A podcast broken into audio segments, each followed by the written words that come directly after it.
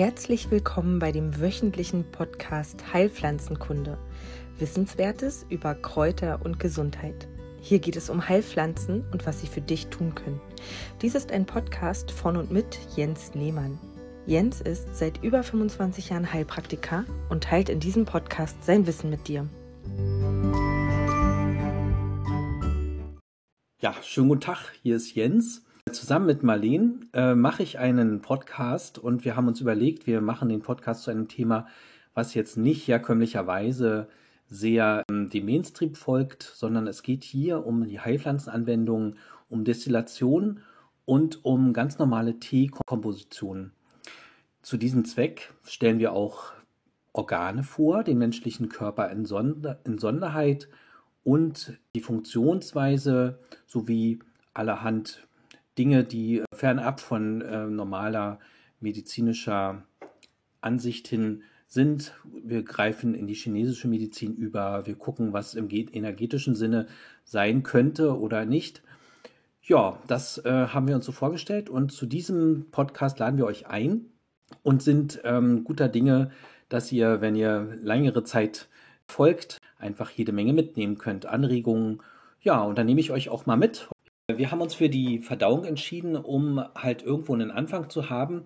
Das Thema Verdauung ist riesig groß. Wir machen so kleinere Ausflüge in die jeweiligen Organe. Hier heute folgt der Magen.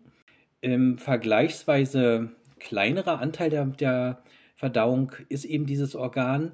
Man kann ihn ja auf ganz verschiedene Arten und Weisen beschreiben. Ja, man kann den äh, schulmedizinisch beschreiben, man kann den funktionell beschreiben, man kann den aus der Pathogenese beschreiben, man kann den chinesisch beschreiben. Bei uns wird es so eine Art Misch. Also wir, wir springen immer mal von der Funktionsweise hin zum Aufbau, hin zum chinesischen und energetischen letzten Endes auch. Dann fangen wir gleich mal an. Also der Magen, euch allen bekannt, ziemlich zentral im mittig im Körper gelegen, ist ja meistens, sagen wir mal so, erstmal mit Verdauung verbunden, aber der hat natürlich auch ganz doll mit unserem Wohlfühlen zu tun. Ja, halt hat man Probleme, ähm, gibt es unklare Situationen, merkt man das ziemlich schnell in dieser Region. Es, es äh, drückt oder man hat das Gefühl, man ist ein bisschen aufgebläht, ähm, es grummelt und so. Also das ist ein Organ, was sozusagen auch ziemlich stark in die soziale Schiene mit reinrutscht. Hat man soziale Spannung irgendwo, meldet sich der Magen meistens. Deswegen ähm, ist es auch schlau, den Magen jetzt nicht nur als ähm, Verdauungsorgan so im engeren Sinne zu betrachten, sondern im Gesamtkontext, wie tickt denn so ein Mensch generell. Es gibt äh, eine Typenlehre, da gibt es verschiedene Naturelle. Jeder kennt sie von uns. Es gibt Bewegungsnaturelle, das sind meistens sehr, sehr schlanke Menschen, sportlich gebaut. Dann gibt es Ernährungsnaturelle, die sind ein bisschen korpulenter, essen eben auch sehr gern. Und dann gibt es die feinsinnigen Naturelle oder Künstlerinnen und Künstler, die eben sehr feingliedrig sind. Und diese Menschen erkranken eigentlich am häufigsten am Magen. Gar nicht so sehr die Leute, die viel essen, uns mit der Ernährung meistens auch ganz gut meinen, sondern sind meistens eher die Künstler und feinsinnigen Menschen, weil diese ähm, Reize, die von außen kommen, uns oft sehr, sehr viel, mehr zusetzen als jetzt Nahrungs- Bestandteile, die wir nicht gut vertragen oder die wir nicht gut aufspalten können und so. Und hier werden eben die meisten äh, Magenerkrankungen auch ausgelöst. Also das sind eben Sachen, die eben von außen auf uns zu, zukommen und uns äh, belasten für jeden Zustand gibt es Gott sei Dank ja richtig viele Heilpflanzen. Deswegen werdet ihr zwar hier die üblichen äh, erstmal Verdächtigen von uns präsentiert bekommen. Es gibt aber im Laufe unseres äh, Podcastes immer wieder Pflanzen, die dann eben in die eine oder andere Richtung halt nochmal neu betrachtet werden und vor allen Dingen nochmal verschiedentlichen Organen zugeordnet werden. Aber jetzt kurzer Zwischenstopp und natürlich soll es zurückgehen wieder zum Magenthema. Also der Magen, wie gesagt, ist erstmal ein Verdauungsorgan und hier gibt es einmal die Möglichkeit, ihm zu helfen, wenn er Beschwerden zeigt, Symptome zeigt, über eine Anregung. Das macht man meistens über Bitterstoffe. Das sind also generell Stoffe, die bitter sind. Die haben keine andere weitere äh, Namensgebung außer dieser. Oder wenn der Bereich sozusagen entzündet ist, also der Magen entzündet ist oder stark berührungsempfindlich und, und äh, kälteempfindlich oder was auch immer sozusagen also ähm, empfindlich ist, dann gibt es die Möglichkeit, den über Wärme- und Schleimpflanzen zu bearbeiten und zu behandeln. Ja, typische Magenpflanzen gibt es natürlich auch. In der Regel kennen wir beruhigende Pflanzen. Das äh, haben wir so als Kind auch schon kennengelernt. Die Kamille zum Beispiel wäre da zu nennen. Dann gibt es anregende Pflanzen. Das sind die sogenannten Bitterstoffpflanzen. Hier wäre vielleicht zu nennen die Engelwurz oder der Wermut oder der Enzian. Und dann gibt es noch schleimhaltige Pflanzen, die also entsprechend ihrer Schleimqualität Entzündungen abdecken und äh, im Prinzip einfach pflegend wirken. Hier wäre eben der Eibisch zu nennen, Eibischblätter oder Eibischwurzeln.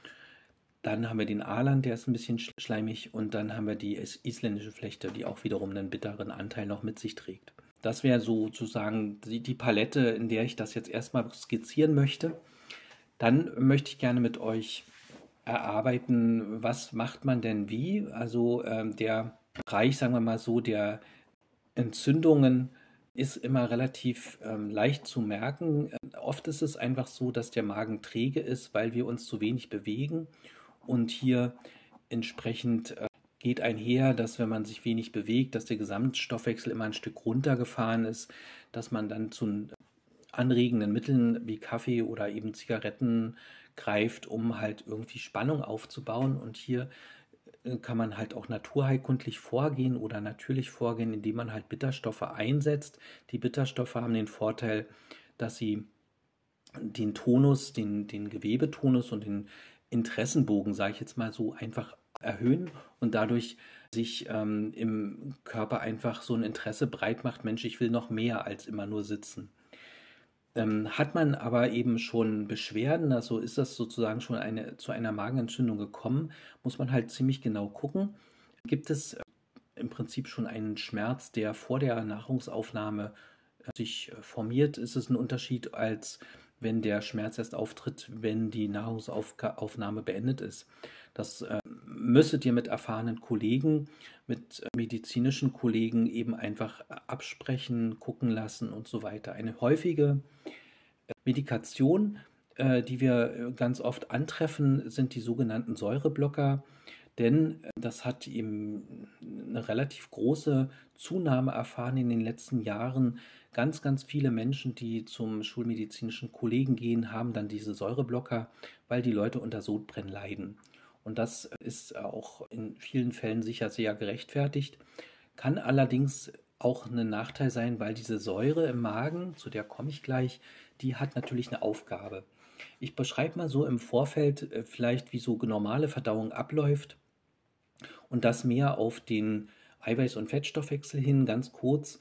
Also wenn wir was essen, dann zerkleinert unser Mund ja die Nahrung durch das Beißen. Ne? Dann wird er eingespeichelt und dieser Speichel versetzte Speisebrei, der rutscht dann in den Magen. Und hier werden diese schon vorab mechanisch zerkleinerten Nahrungsbestandteile weiter aufgespalten in kleinere, kürzere Eiweiß- und Fettketten. Und dazu brauchen wir die Salzsäure. Die darf also nicht fehlen, damit halt die weitere Verdauung überhaupt erst möglich ist. Geht der ähm, Speisebrei dann versetzt durch Speichel und Magensäure oder Salzsäure, dann äh, seinen normalen Gang weiter, dann befindet sich der Brei halt im Dünndarm und von dort aus wird er weiter auseinandergeschraubt. Durch die Gallensäfte und durch die Bauchspeichelsäfte wird sozusagen der Speisebrei immer weiter zerkleinert. Die Eiweiß- und Fettstrukturen werden so klein gehäckselt, dass sie eben darmwandfähig ähm, sind und dann durch die Schleimhaut ins Blut hineingelangen, wo sie dann irgendwann letztendlich in der Leber also angenommen und aufgeschlossen werden und in körpereigenes äh, Gewebe umgewandelt wird. Das ist sozusagen so in Kürze unser Verdauungsprozess und hier hat eben der Magen eine sehr, sehr zentrale Vorarbeit zu leisten. Eben durch diese Säure werden die Strukturen entsprechend aufgeschlossen. Hat man jetzt aber zu wenig Säure, dann rutscht der ganze Speisebrei in den Dünndarm und dort könnt ihr euch ja vorstellen, das ist wie bei der Post, äh, sind so viele Pakete zu Weihnachtszeit dann unterwegs, dann werden eben einfach nicht alle bearbeitet. Es gibt halt welche, die liegen bleiben oder welche, die verschwinden oder okay, äh, ich hoffe nicht, ihr arbeitet bei der Post und nehmt mir diesen kleinen Vergleich jetzt übel. Jedenfalls hat es die nachfolgende Arbeitsfraktion dann einfach schwerer. Ja, und äh, hier kann man eben äh, davon ausgehen, dass es auch zu Säurebildung kommt, die dann halt durch den Magen in, den, in die Speiseröhre rutscht. Und dann hat man eben auch Sodbrennen. Also man kann Sodbrennen bekommen, indem halt wirklich ein tatsächlicher Überschuss im Magen vorhanden ist. Dann ist die Zunge meistens, wenn man sich die anschaut, sehr, sehr rot. Hat man allerdings einen Säureüberschuss produziert über das Fehlen der Magensäure, nämlich dann, wenn der Säuredruck unten aus dem Dünndarm kommt, ist die Zunge weißlich belegt. In beiden Fällen kriegen die Leute, weil sie Sodbrennen haben, schulmedizinisch gesehen Säureblocker. Das ist eine probate und für kurzfristige Anwendung auch nette Methode, denn die Säure soll ja sozusagen abgeblockt werden. Aber auf lange Sicht gesehen ist es eben relativ schwierig, sowas anzusetzen, weil die gesamte Verdauung in ihrer Funktion nicht unterstützt, sondern eben gehemmt wird. Denn was passiert mit zu großen, zu langkettigen Eiweiß- und Fettstrukturen? Sie werden zwischengelagert im Bindegewebe. Das Bindegewebe verschlackt. Und hier haben wir ja auch eine ganz große Domäne der Naturheilkunde, nämlich die der Entgiftung, der Übersäuerung und Entsäuerung und so. Das ist zwar dann für uns in unserem Fall natürlich äh, mit viel Arbeit und viel Kundschaft verbunden, aber Ziel unserer Therapie sollte natürlich sein, dass es gar nicht erst diese Art Zustände gibt, dass man selbst darauf kommt, Mensch, ich müsste mich anders ernähren, ich müsste mehr Ruhe halten und so weiter. Äh, zu diesem Thema und zu weiteren mehr machen wir in den weiteren Podcast-Folgen natürlich noch mehr Hinweise, Vorschläge und so weiter. Also. Der Magen hat allerdings noch andere, auch sehr, sehr wichtige Funktionen. Und zwar da haben wir die Eisenaufnahme, die der Magen letzten Endes in seiner Funktion anschiebt. Und zwar werden die Wertigkeiten des Eisens verändert durch ihn und die Vitamin B-Aufnahme wird erleichtert durch bestimmte Vorstufen und so enzymatische Vorgänge. Das besprechen wir an anderer Stelle, denn wenn es sozusagen soweit ist, die Verdauung soweit ist abgeschlossen, es geht jetzt über die Funktion des Magens dann zu den jeweiligen Heilpflanzen. Ich stelle euch immer so drei, vier vor zu jedem Thema. Wie gesagt, es gibt äh, fortlaufend immer wieder neue Heilpflanzen, die wir dann euch vorstellen, auch zu unterschiedlichen Zwecken und zu unterschiedlichen Themen, die allerdings, ihr kennt ja selber Pflanzen, die wahrscheinlich, ähm, also bin ich stark in der Hoffnung, dass ihr einfach Pflanzen kennt, die ähm, ja meistens nicht linear nur einer Struktur des Körpers zugeordnet werden, sondern eben ganz, ganz verschiedenen. Pflanzen sind ja so ein bisschen wie Puzzleteile, die haben überall Synapsen und Ausbuchtungen und zusammengelegt ergeben sie ein großes Puzzle. Und so ist es halt äh, mit diesen Beschreibungen letzten Endes auch zu sehen. Ihr äh, werdet eine Pflanze in Magenteil antreffen und die gleiche Man äh, Pflanze hat dann allerdings auch im Frauenthema irgendwie Platz, weil die meistens zusammenhängen. Ja, das war's und dann geht's jetzt demnächst äh, in die erste Heilpflanze. Die Kamille ist eine der wichtigsten Pflanzen, die wir für die Behandlung des Magens und deren Beschwerden haben. Jeder von euch kennt die Kamille sicher schon ganz früh im Leben ist sie uns begegnet. Unsere Mutter hat uns bei Bauchschmerzen bestimmt den ein oder anderen Kamillentee verabreicht und uns ist in Erinnerung geblieben, dass die Kamille so eine Wärme ausstrahlt. Ich weiß nicht, ob ihr sie mal gesehen habt in, in der Natur. Ich war voriges Jahr im Sommer an einer grünen Wiese und habe dort massenhaft angebaute Kamillenpflanzen getroffen. Der, Im Moment ist ja die, die Landwirtschaft relativ ähm, merkwürdig gestrickt. Es gibt da Felder, die werden zeitgleich äh, mit ganz verschiedenen Pflanzen beackert. Dann gibt es diese hohen Maisfelder und dann gibt es die Bienenweiden und auf einer solcher Bienenweide war das halt. Dort standen also unzählige Pflanzen der Kamille auf einen Haufen und es war ein, ein wirklich atemberaubender Duft, der sich dort als Wolke ausbreitete. Der extrem gute Duft der Kamille entsteht durch ein ätherisches Öl, das heißt Azulen. Und dieses Azulen ist wunderbar für alles Mögliche in unserem Körper nützlich. Und zwar eben für die Schmerzstillung zum Beispiel oder eben einfach auch für die Beruhigung der, der Nerven. Mit der Kamille kann man die unterschiedlichsten Dinge anstellen. Sie ist in, in erster Linie eine Art Hautpflanze, eine Schleimhautpflanze, eine Wundheilpflanze. Und das gehört irgendwie alles zusammen, weil die Haut und die Schleimhaut sind Geschwister sozusagen in unserem Körper. Meistens hat was, was eben auf die Schleimhaut wirkt, auch eine Hautwirkung und andersrum ist oft was, was eine Hautwirkung hat, auch eine schleimhautbezogene ähm, Wirkung dadurch merkbar. Die Kamille ist aber insofern eine Wundheilpflanze, als dass sozusagen dort äh, eigentlich mit, mit dieser Art von Schleimhaut- und Hautbezug eher so ein äh, kurzzeitiges und aktuelles Geschehen behandelt werden, gar nicht so sehr was, was sehr lang und sehr alt schon ähm, ist. Hier geht es halt um die Behandlung von kurzfristig und akut auftretenden Symptomen und deren ja, Besserung bzw. auch Linderung und Heilung sind damit verbunden. Hauptkomponente der, der Heilung sind die Wärme. Wenn man jetzt sozusagen so in so einer natürlichen Umgebung ähm, umherläuft am Feldesrand, äh, steht die Kamille meistens sehr, sehr prominent.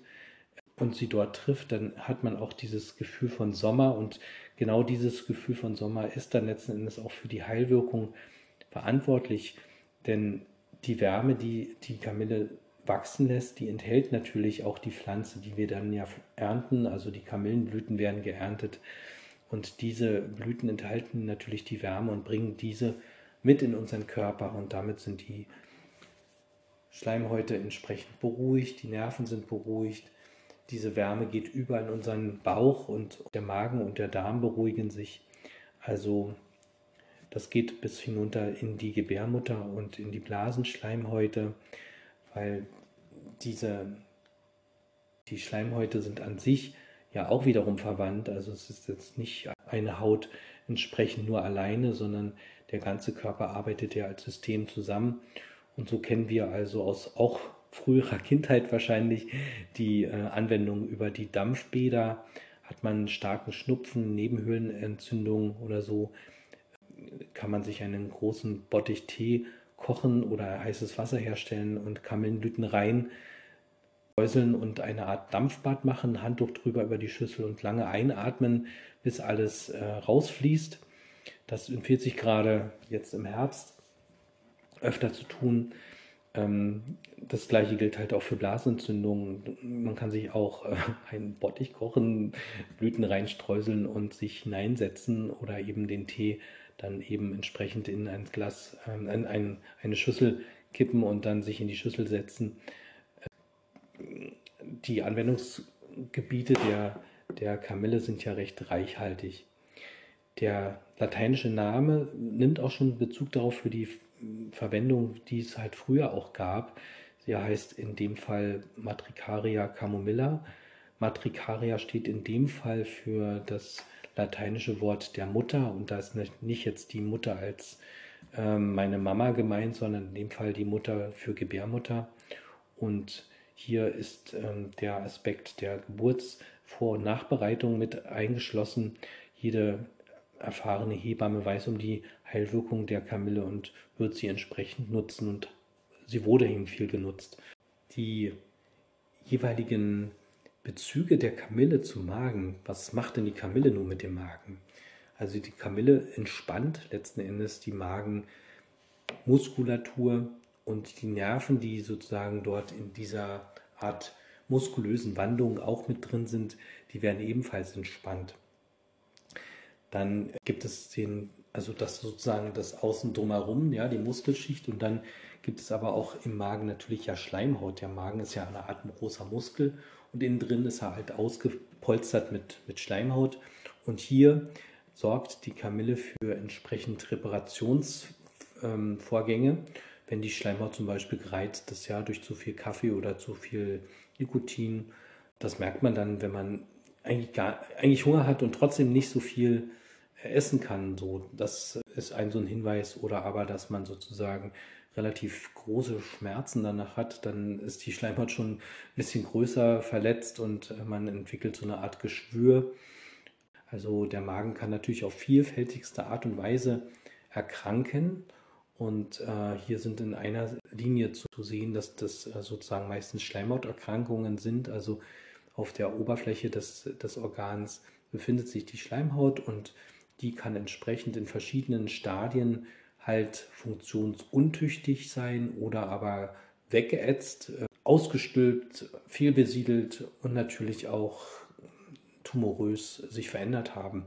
Also da gibt es wie in jedem Organ halt entsprechend eine Art Krankheitsgenese und je nach Krankheitsstadium sind verschiedene Krankheiten namentlich aufzulisten. Als da wären eben die Schleimhautentzündung Gastritis genannt. Da gibt es verschiedene Stadien, A, B, C, haben wir alle schon gehört. Okay, könnt ihr auch immer gut nachlesen. Dann gibt es natürlich die Geschwürsbildungen, die dann auch bis zum Krebs hinunter oder hinaufgehen, je nachdem, wie man es sieht. Magenkrebs ist gar nicht so selten, also ist schon oft. Und darüber hinaus gibt es die Fehlbesiedlungsrichtungen. Da ist der Keim, der den Magen besiedelt, der Helicobacter genannt wird, der ähm, wird im Magen angetroffen, wenn der Magen an sich zu wenig äh, funktionsfähige Säure produziert, Salzsäure, und ähm, damit eben nicht steril genug ist. Weil der Magen an sich ist ein komplettes Organ, was, wenn es eben funktioniert, gut abgeschlossen ist, eben über bestimmte Säuremechanismen abgeschlossen wird. Sowohl der Ausgang als auch der Eingang sind mit Klappen versehen und diese schließen sich und öffnen sich halt auch mit Säure, die in dem, also mit, mit, mit so einer Art, ähm, wie würde man bei einer Heizung sagen, Sensoren, äh, die entsprechend, also nach oben hin äh, ist ja sozusagen auch abgeschlossen über eine Art Sensor und lässt also keine, normalerweise keine Säure oben in die Speiseröhre hineinfließen. Und nach unten hin öffnet sich die, die Klappe auch nur bei einer gewissen Säurelast und entlässt den Speisebrei in Richtung Dünndarm. Fehlt das allerdings, ist meistens das ganze System halt hinfällig, marode und reparaturbedürftig. Und ähm, entschuldigt bitte meine mehr oder weniger technische Art, das anzugehen. Viele von euch sind ja doch eher auf, auf dem technischen Weg und ich versuche mit euch eine gemeinsame Sprache hinzukriegen. Jetzt geht es um den Wermut, eine weitere Pflanze, die hauptsächlich der Magenrichtung jetzt zugeordnet wird. Wir verlinken das, dass ihr auch immer wisst, wo ihr nochmal Bilder findet. Und somit soll es also gleich losgehen. Der Wermut ist eine schöne Pflanze, die eigentlich normalerweise auf Ödflächen wohnt, auf Ruderalplätzen, ist ein Halbstrauch. Im Prinzip braucht er nur anspruchslosen Boden. Wer jetzt nichts mit Wermut anfangen kann, hat vielleicht schon mal die Pflanze Beifuß gesehen. Das sind irgendwie so ein bisschen verwandte Geschwister, könnte man gerade sagen, auch wenn der Beifuß einfach vom Wuchs her nur ähnlich ist, ansonsten ein bisschen Unterschiede schon auch aufweist. Lateinisch heißt der, der Wermut Artemisia absinthium auch hier gilt halt wieder, dass die Namensgebung im Prinzip schon Aufschluss gibt darüber, was damit unsere Vorfahren auch in Verbindung gebracht haben und so heißt der Wermut, hat verschiedene deutsche Wertungen oder, oder Nachrichten für uns parat. Also einmal steckt ja das Wort Mut darin, werde mutig könnte man äh, fast sagen. Also das ist eine Pflanze, die den Mut herausprägt wie keine andere. Und gleichzeitig ist es aber auch ein altdeutsches Wort für Worm, für Wurm. Und das bezieht sich auf die Anwendung der damaligen Zeit auf die Würmer, die man loswerden wollte. Weil in dem Wermut ist eben ein ätherisches Öl. Eben bei der Kamille hatten wir auch das ätherische Öl, was da sehr wichtig war. Und hier ist das ätherische Öl das Thujon, das eben in ganz geringen Mengen verabreicht, trotzdem schon ausreicht, um gegen bestimmte Würmer vorzudringen. Aber zurück zum Magen. Wir haben also eben mit der Kamille angefangen und die Kamille ist ein schleimhautschützendes Mittel, währenddessen der Wermut durch seine sehr stark bittere Komponente eben eine anregende Wirkung für uns hat und insbesondere auf den Magen bezogen eben die Bitterstoffwirkung, die ich jetzt im Folgenden umreißen werde, ist gar nicht so leicht zu fassen. Es gibt auch keinen einzelnen Stoff, der als Bitterstoff präzise chemisch benannt werden kann, sondern es ist eine Art Zustandsbeschreibung. Alle Stoffe, die eben bitter schmecken, heißen Bitterstoffe, deswegen heißt die ja so, aber eben die haben keine einheitliche schematische Grundstruktur. Und diese Bitterstoffe regen eigentlich schon im Mund die Verdauungskaskade an. Also es werden daraufhin nicht nur Salzsäure aus dem Magen und auch Bauchspeichel und Gallenflüssigkeit im Dünndarm ausgeschüttet, sondern eben auch schon Speichel wird gebildet und das ganze Nervensystem, das vegetative Nervensystem geht sozusagen in einen anderen Spannungszustand über. Und es fallen sozusagen wie Dominosteine hintereinander ganz verschiedene Prozesse, die Hand in Hand laufen und die in einer um, also wenn einer davon nicht umfällt, dann ist der gesamte Prozess unterbrochen. Und für den Magen heißt es, dass eben einfach die Magensäure vermehrt gebildet wird und der Speisebrei entsprechend gut durchsetzt wird mit der Säure und damit Eiweiß- und Fettstrukturen halt besser aufgeschlossen werden können. Gleichzeitig ist es von Vorteil, wenn man sich im Klaren ist, ob das Sodbrennen, was man eben hat, wenn man zu viel Säure letzten Endes hervorbringt, ob es tatsächlich ein Prozess ist, die der Magen, dem Magen zugeordnet werden kann, oder ob es ein Prozess ist, der halt vielleicht aus dem unteren Dünndarmbereich hervorgeht. Für diese Unterscheidung haben die schulmedizinischen Kollegen leider keine wirkliche Differenzierung. Dort gibt es halt immer die Säureblocker, die in allen Varianten vorliegen und auch natürlich für ganz kurzfristige Momente Lösungen hervorbringen. Und das ist eigentlich auch eine sehr gute Sache.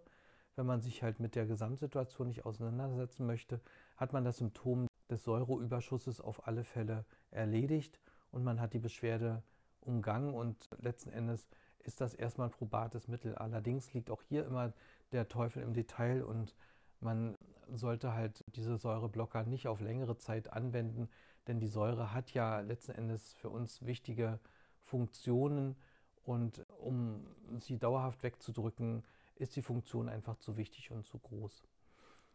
Bei Pflanzlichen ist das so, dass es nicht unbedingt ein zu viel oder zu wenig bedarf, sondern es ist eine Art Regulierungsmechanismus ähm, äh, in den Pflanzen drin, sodass bei zu viel Säure eben die, die Säure eben unter Umständen abgemildert wird und bei zu wenig Säure die Säureverhältnisse eben hochgedreht werden ähm, ein äh, Geschwür, was eben sowieso auf äh, Säureüberschuss entsteht, äh, dadurch verstärkt, ist mir in 20 Jahren Berufserfahrung eigentlich noch nicht passiert. Ich würde trotzdem nicht zu hoch die, äh, die um halt ähm, anzuschreiten. Aber ähm, das Geschwür wiederum kleiner wird bei der Anregung über die Magensäure, das ist mir hin passiert. Also also wie mit allen oder mit sehr, sehr vielen Pflanzen ist es so, dass die Pflanzen sehr ausgleichen. Pathologische Zustände werden nicht per se letzten Endes in die eine oder andere Richtung zufällig gekippt, sondern die gleichen aus. Und so ist es beim Wermut auch. Zu viel Salzsäure wird trotzdem mit Wermut behandelt und zu wenig auch. Also bei zu viel würde ich eher mit wenig Wermut in der Dosierung arbeiten und bei zu wenig letzten Endes nach Menschentypus auch nicht zu viel. Ne? Also das ist oft so, dass es so ein bisschen Fingerspitzengefühl und, und letzten Endes auch Erfahrung äh, macht. Wie viel ist denn die Dosis ganz gut? Ich gebe meistens auf eine 200 Gramm Packung Tee 30 Gramm Wermutblätter. Und das ist meistens in der Regel ganz okay. Das ist nicht zu bitter und auch nicht zu doll in der Heilwirkung. Genau, in der Apotheke kann man nämlich die Blätter kaufen oder das Kraut, also lateinisch heißt das dann Herber. Und ansonsten gibt es in der Apotheke auch noch die Tinktur und Bitterelixier von Wala. Das ist ein Gemisch aus verschiedenen bitteren Pflanzen und auch der Wermut taucht darin auf. Dient zur Appetitanregung und ist auch entsprechend für sogenannte, früher hießen die die Kinder, die nicht äh, gedeihen wollten, Gedeihschwächlinge oder Schwächlinge. Das ist im heutigen Sprachgebrauch wahrscheinlich anders. Also Kinder, die nicht so direkt viel auf die Rippen kriegen, obwohl sie gut eigentlich essen und obwohl alles andere an Parametern gut läuft, die Schilddrüse gut läuft und hormonelle Schwankungen ausgeschlossen sind, könnten ruhig mal von diesem Bitterelixier probieren. Meistens reduziert sich äh, das Verlangen auf Süßes und das eher Verlangen auf äh, Herzhaftes nimmt zu. und die Kinder nehmen von alleine dann die richtigen Nahrungsbestandteile und auch Gewicht zu. Es gibt aufgrund der Thujon oder des ätherischen Öls im Wermut, der Thujon-Komponente, halt die Gegenanzeige, dass der Wermut nicht in der Schwangerschaft angewendet werden soll. Habe ich so jetzt auch noch nicht in dem Maße erlebt, dass es zu Schädigungen kommt. Trotzdem einfach weniger ist da wahrscheinlich besser. Also wenn eine Schwangerschaft vorliegt, würde ich vielleicht auf andere Bitterstoffpflanzen umschwenken, um nicht in die Bedrohung zu kommen, dass vielleicht der Thujonanteil zu groß war. Aus dem Thujon wurde früher, vor 100, 200 Jahren, eine Art Nervengift und Beruhigungsgift hergestellt. Ihr kennt vielleicht auch noch die alkoholische Lösung, das ist der Absinth. Und das ist eben der zweite Name, der halt den Wermut begleitet. Artemisia absinthium nimmt Bezug auf Absinth als Einzelsubstanz und das ist eine, ein Wirkstoff, der in höheren Dosen eben Rauschzustände hervorbringt und dann noch größere und längere Anwirkungen, Impotenz hervorbringt, periphere Nervenlähmung, Gedächtnisverlust, frühzeitige Demenz und eventuell sogar Epilepsie. Das ist aber bei einer Einzelstoffanwendung erst möglich und bei einer sehr starken übertriebenen Anwendung. Mit einem ganz normalen Wermuttee kann man das nicht erreichen. Wie das oft der, das große Missverständnis in verschiedenen äh, pharmakologischen Richtungen halt oft ist, dass die Einzelextraktion von oder die Extraktion von Einzelwirkstoffen meistens eben mit Komplikationen einhergeht, die im Normalfall in der jetzt in der Pflanze, die, die sonst einfach auf der Wiese wächst, ja so nicht vorhanden ist und somit auch keine großen Irritationen hervorbringt. Also wenn man die Pflanze als solche nutzt, hat man viel weniger Nebenwirkungen, als wenn man eben die Pflanze äh, pharmakologisch aufarbeitet, einen Inhaltsstoff rauszieht, hochdosiert und äh, das ist nur mehr als natürlich, dass dann eben auch Beschwerden, Nebenwirkungen und so weiter auftreten. Im Weiteren soll es tatsächlich immer noch um den Wermut gehen. Tut mir leid, wenn es äh, zwischendurch immer mal so abschweift, aber das gehört halt alles irgendwie mit in dieses ganze Bild hinein. So finden sich in alten Kräuterbüchern und auch in neueren Anwendungsindikationen für Lebergallenleiden, für üblen Mundgeruch, für Appetitlosigkeit als Kräftigungsmittel, bei nervöser Erschöpfung, Infektanfälligkeit und Selbstbewusstseinseinschränkung. Aber das ist letzten Endes all die gleiche Kerbe, die man trifft mit dem Wermut. Das äh, betrifft sozusagen den, die Anwendungsbereiche des, des Wermuts in den Bitterstoffbereich. Die Bitterstoffe gehen eben durch die Kaskadenwirkung bis in die Leber hinein. Also der Körper ist so ein fein abgestuftes, empfindliches Instrument, der reguliert sich selbst. Das heißt, wenn irgendwo eine Komponente angestoßen wird, gibt es auf anderen Ecken halt immer auch eine Reaktion und so ist eben mehr als verständlich, wenn ich den Verdauungsfluss anrege, geht die gesamte Verdauung halt los, sowohl die Eiweiß- als auch die Fett- als auch die Zuckerverarbeitung und natürlich die Speicherung. Und das ist natürlich dann in der Leber. Die Nahrungsbestandteile kommen mehr oder weniger alle zur Leber und hier werden eben Prozesse in Gang gesetzt, die man mit einer einfachen therapeutischen Maßnahme, also meinetwegen eine Teekur über einen Monat oder zwei Monate mit dem Wermut schon erreicht. Nicht mit einer Tasse Tee natürlich, aber mit kontinuierlichen Anwendung hat man eben eine deutliche Wirkung auf alle anderen Organe. Ja, soweit, so gut zum Wermut. Wir zu guter Letzt vielleicht könnte man auch sagen, dass so ein so ein Bittermittel, egal ob das äh, Wermut ist oder andere Bitterstoffpflanzen. Hier wären Engelwurz, über die wir äh, demnächst berichten, zu nennen, Fieberklee, Andorn. Also es gibt verschiedene andere Heilpflanzen, die auch bitter schmecken, Löwenzahn, Schafgarbe, je nach Grad, Enzian. Und die wecken sozusagen den Menschen auf und lassen sozusagen das Interesse am, am Leben neu aufflammen. Und in diesem Sinne möchte ich jetzt hiermit schließen. Ja, kommen wir dann zu einer weiteren Pflanze, die dem Magen zugeordnet wird. Das ist die Engelwurz. Angelika, Archangelika. Auch hier verlinken wir wieder die Bilder und Quellenangabe über Wikipedia unten im Podcast in der Beschreibung. Das ist eine sehr stattliche Pflanze. Ich weiß nicht, ob ihr sie schon mal gesehen habt. Sie ist recht groß, sehr voluminös und erinnert eben in ihrem Habitus an jemanden, der sozusagen schutzgebend in der Landschaft steht und leuchtet wie eine helle Struktur oder wie eine, wie eine helle Figur durch ihre hellen Blüten. Doldenblüten sind das. Und sie verströmt einen unglaublich aromatischen Duft. Medizinisch wird die Wurzel benutzt. Wer von euch mal Wurzeln ausgegraben hat, wird recht enttäuscht sein. Diese riesige Pflanze hat eine ganz kleine Wurzel.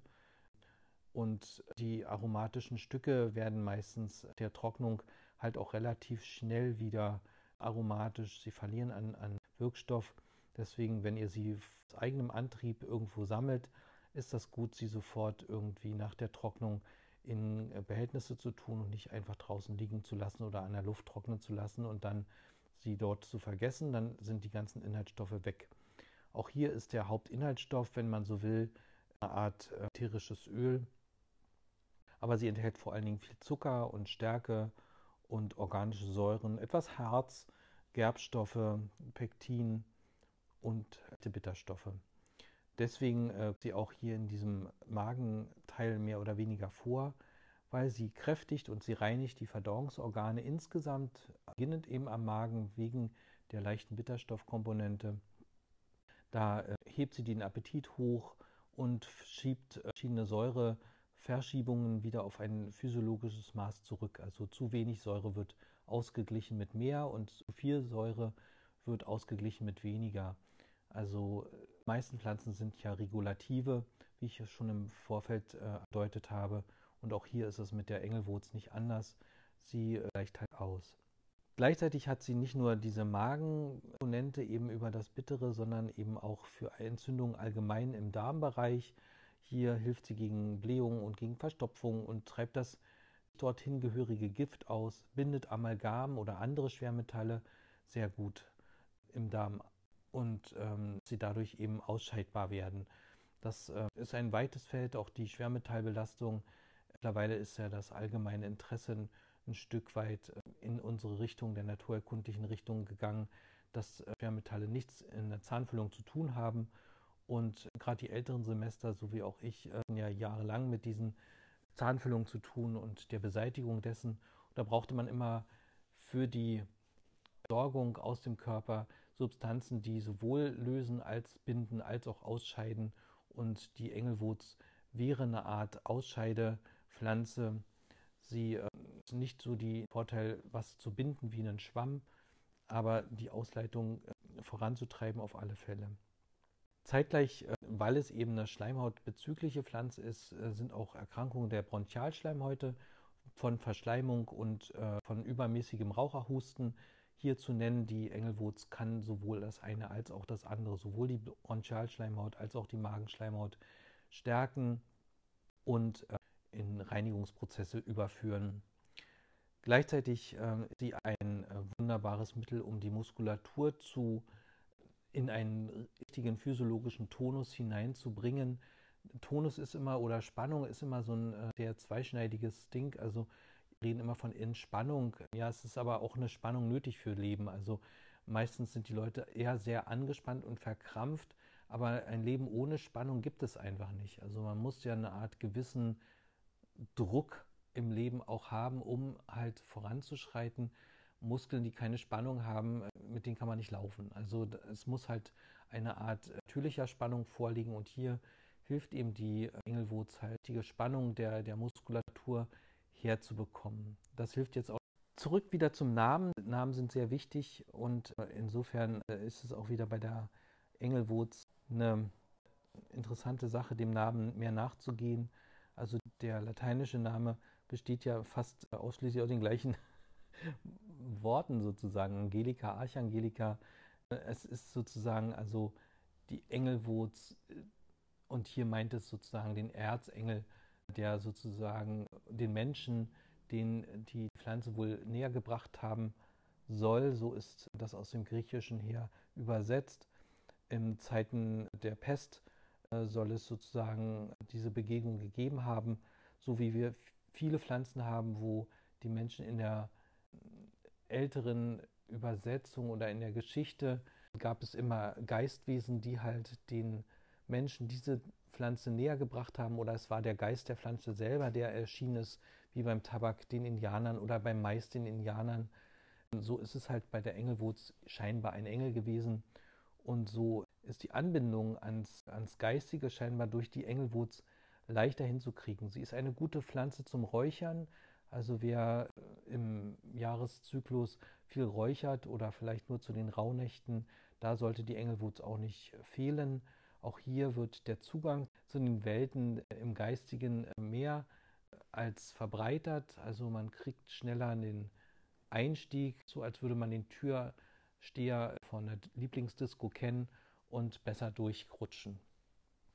Auf alle Fälle ist das eine Wirkung, die jetzt nicht direkt im schulmedizinischen Sinne oder im klassisch naturerkundlichen Sinne, wenn es um die Behandlung von Magenerkrankungen geht, mitsteht. Aber ihr nehmt ja das Wesen als solches in euch auf und das sind alles Synapsen, die die Pflanzen einfach mitbringen und die kann man genauso gut nutzen.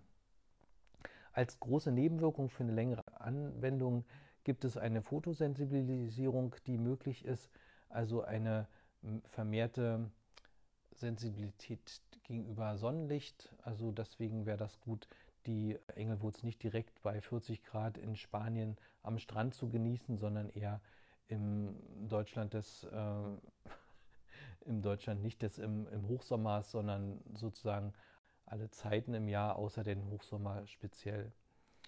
Und Menschen, die sowieso stark auf Sonne reagieren, sollten die Engelwurz auch meiden. Ansonsten steht die Engelwurz eben auch für unsere Vorfahren, die in ihrem Leben auch an Krankheiten, so wie wir sie kennen, früher nicht geglaubt haben, sondern das waren halt Krankheitsdämonen. Und so hat man oft Amulette und Sträuße geflochten und Amulette getragen, um halt Dämonen abzuwehren und die Engelwurz als Wurzel irgendwo angehangen oder als Amulett getragen, sollte ihm helfen, den bösen Blick abzuwenden oder eben äh, gegen Dämonen jeder Art zu wirken, auch wegen des Namens sicherlich. Zurück zu die Engelwurz ist der Pflanzenfamilie der Doldenblütler zugeordnet. Doldenblütler sind interessante Pflanzen, die gemein haben, dass sie eine Art Blüte aus, eine kugelige Blüte ausbilden, die in einem Zentrum beginnt und nach außen hin wächst. Also wir haben da ganz, ganz verschiedene Vertreter. Der Giersch, die wilde Möhre sind äh, Doldenblütlergewächse, die Meisterwurz und die Engelwurz wiederum hat hier in Europa, Mitteleuropa auch verschiedene Vertreter nochmal als Unterart. Es gibt eine Waldengelwurz und eben ein, die Engelwurz, die hier sozusagen besprochen wird, die steht ja mehr am Wasser und die Waldengelwurz, die steht mehr in der am Wald und meistens in trockenen Gegenden. Medizinisch benutzt wird eben die Engelwurz und die runden Blüten weisen auf eine Anwendung auf äh, runde Strukturen hin, insbesondere hier auf den Kopfbereich. Und deswegen kann man die Engelwurz eben auch für die Sanierung der Schleimhäute im Nasennebenhöhlenbereich gut nutzen. Es gibt in der Apotheke die Wurzel zu kaufen. Man kann die Wurzel auch ausgraben, man kann eine Tinktur besorgen in der Apotheke. Es gibt Standardpräparate wie Iberogast oder Carvomin, die äh, Engelwurz enthalten und die reparieren den Magen.